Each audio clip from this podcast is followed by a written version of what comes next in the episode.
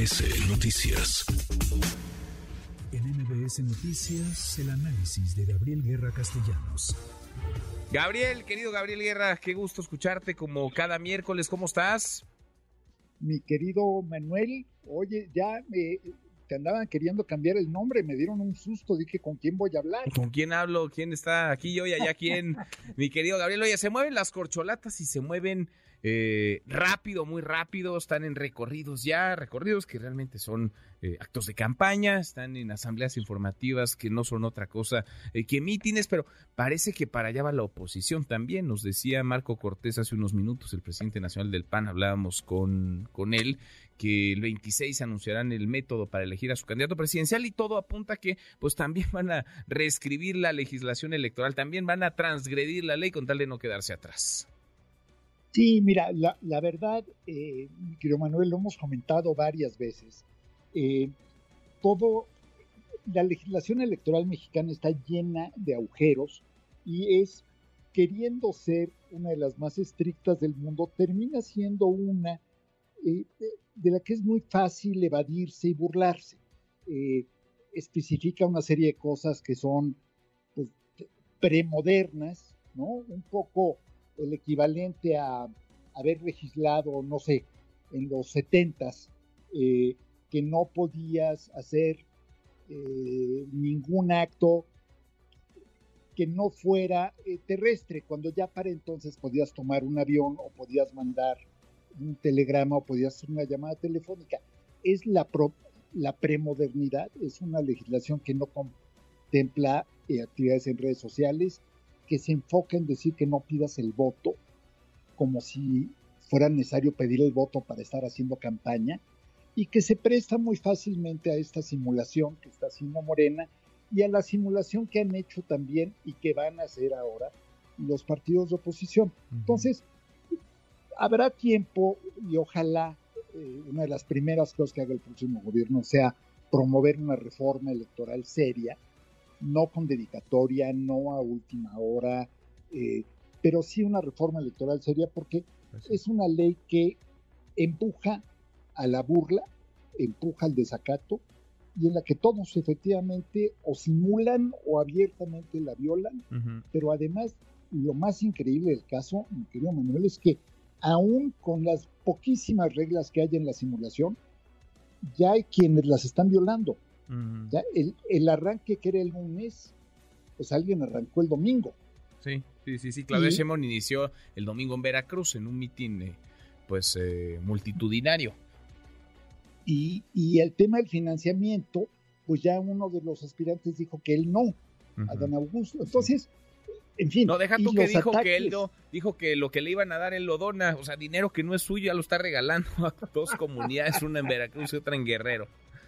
Sí, sí, sí. Entonces, en, fin, eh, y también otra cosa que creo que hay que decir, mi querido Manuel, eh, yo no sé quién estableció las reglas eh, dentro de Morena, pero pues se le olvidaron pequeños detalles, ¿no? O sea, como que todo lo han ido haciendo al aventón y sobre la marcha y de repente acordándose de, ay, no contemplamos financiamiento, ay, no, no he visto más allá de que el presidente les diga que sean austeros, no veo que haya límites de gasto, en fin, muy, muy enredado todo, pero por lo pronto, eh, querido Manuel, pues andan, bueno, a toda velocidad, y no sé si en sentido contrario, pero sí, van a toda velocidad. Sí, sí, sí. Ahora, en la oposición hay un cuello de botella, porque hay un montón de interesados, hay muchas manos levantadas, pero en realidad pues se cuentan con los dos de una mano quienes pueden ser competitivos y nos sobran, Gabriel, porque, a ver, en el, en el PRI está anotado desde Alito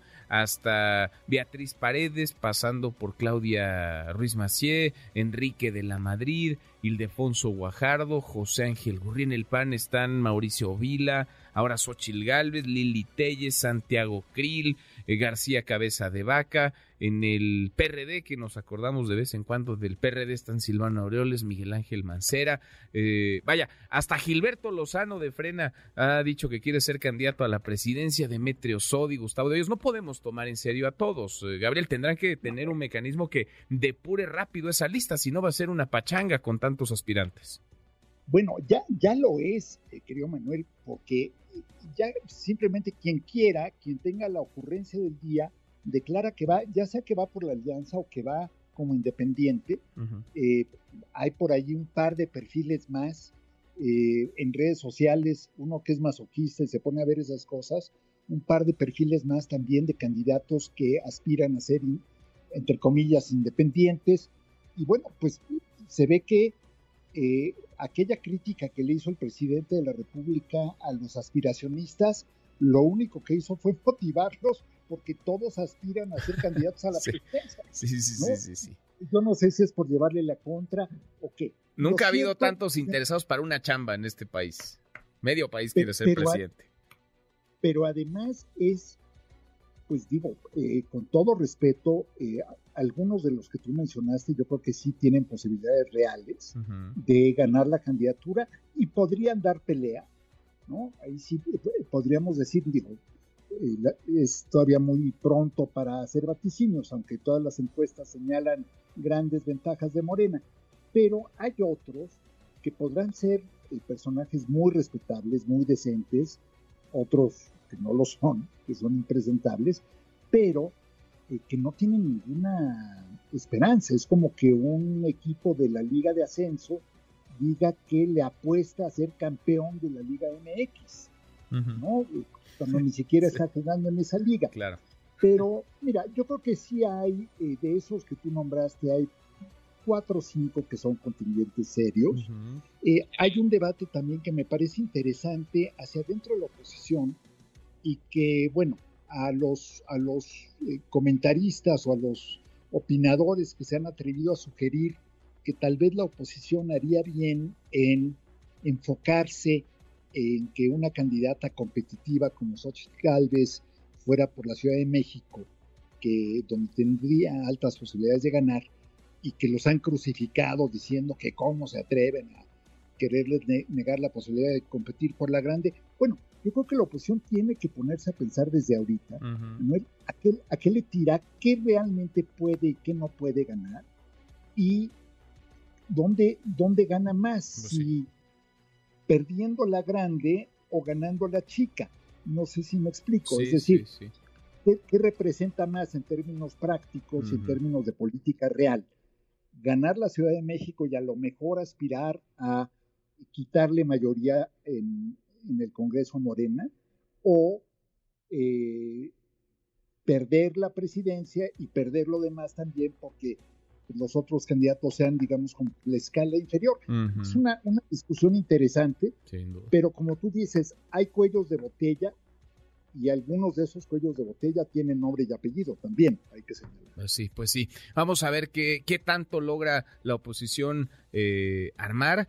¿Y qué tanto dejan esos líderes de partido que han secuestrado a la oposición, Marc Cortés del PAN, Alejandro Moreno Cárdenas del PRI y Jesús Amano del PRD, que avancen perfiles, buenos perfiles, perfiles competitivos, perfiles que al menos le pongan ingredientes interesantes al, al debate público? Porque pues ya Lito ya se apuntó y como él es dueño del partido, pues probablemente él sea el candidato del PRI o él crea que, pueda ser candidato del PRI. Exacto, ¿no? Entonces... Él, puede hacer lo que quiere, ya lo ha demostrado, pero tal vez lo primero que deberían hacer es un poquito de autocrítica, sentarse a ver los resultados de los últimos cinco años, pues porque la impresión que tengo es de que creen que van ganando. Sí, Sí, sí, sí, y ese, ese triunfo o esa expectativa de triunfo existe solo en la imaginación de ellos, de ellos tres. Querido Gabriel, qué gusto escucharte como siempre.